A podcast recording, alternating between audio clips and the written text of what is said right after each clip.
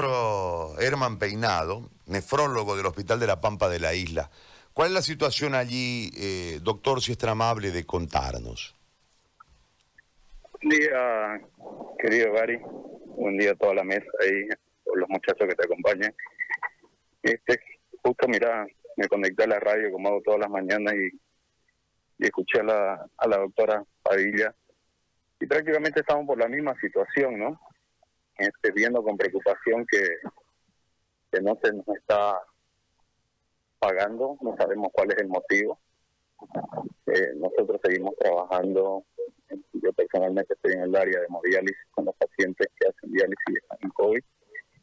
Y tenemos prácticamente el centro saturado, ¿no? Los pacientes este, aparecen de todas partes, hemos atendido pacientes de Montero, de Copa Bélgica, no solo hemos cubierto a los pacientes que están en hemodiálisis en centros privados de Santa Cruz o de otras instituciones, sino que también de, todas partes del departamento. Y vemos con un poco de preocupación este tema, ¿no? Porque vemos también que ofrecen ítems y ofrecen contratos con precios que nosotros ni siquiera llegamos a esas, esas cantidades, ¿no? Pero vamos a seguir, como le escribí en el mensaje ahí a tu colega, nosotros tenemos que seguir porque estamos acá por, por esta gente que no tiene dónde más acudir, ¿no? El hospital este, está saturado por donde lo veas. Si bien en la cama de, las camas de internación para los pacientes más leves hay más espacio, pero las UTI están prácticamente colmadas y, y que se diga nuestro centro de hemodiálisis. Ahora, doctor, ¿y ustedes en el tema de bioseguridad, en el tema salarial, cómo, está la situación? En el tema de bioseguridad, en eso nosotros la verdad que estamos bastante cubiertos. En eso no hay problema, el, hospital y, la, la dirección, su dirección se ha encargado de, de proveer este, los equipos de bioseguridad. Entonces, la verdad que en ese, en ese ambiente trabajamos en, en total confianza, ¿no? Siguiendo todos los protocolos, con las áreas blancas y las áreas rojas.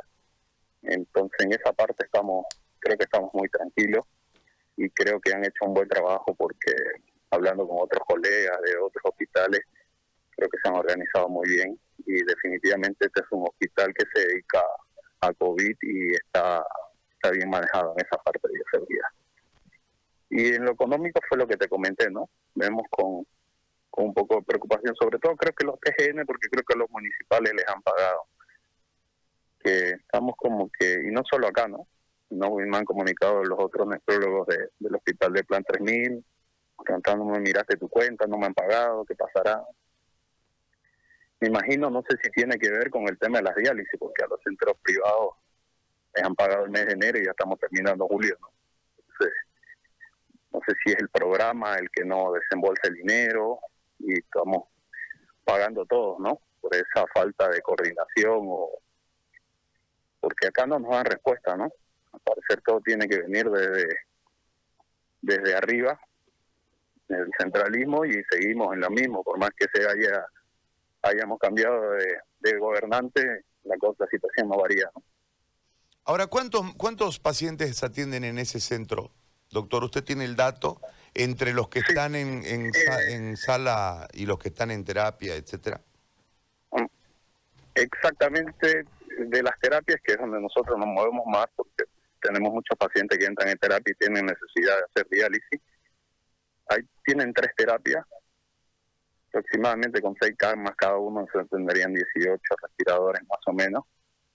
Y después tienen dos UCI donde están los pacientes que están un poquito más, no necesitan tubo, pero están más críticos que los de internación. ¿no? internación en sala estaba dentro de 60 más o menos, 60 camas para atender, más las UCI, que tendrán unas 10, unas 10 camas. Un total de entre internación, más de 100 pacientes. Algunos de los que tenemos nosotros en hemodiálisis, nosotros estamos atendiendo 16 pacientes ahora. Tenemos 8 máquinas.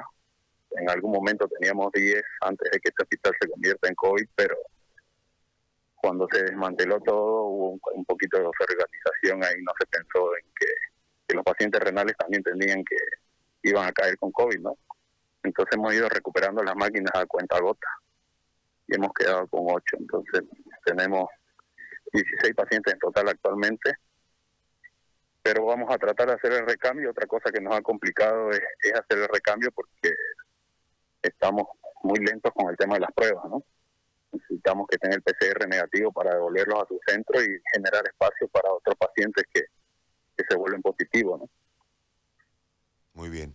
Doctor, le agradezco muchísimo por este contacto y por esta conversación. Por favor, a las órdenes, que estén Gracias. bien. Muy amable.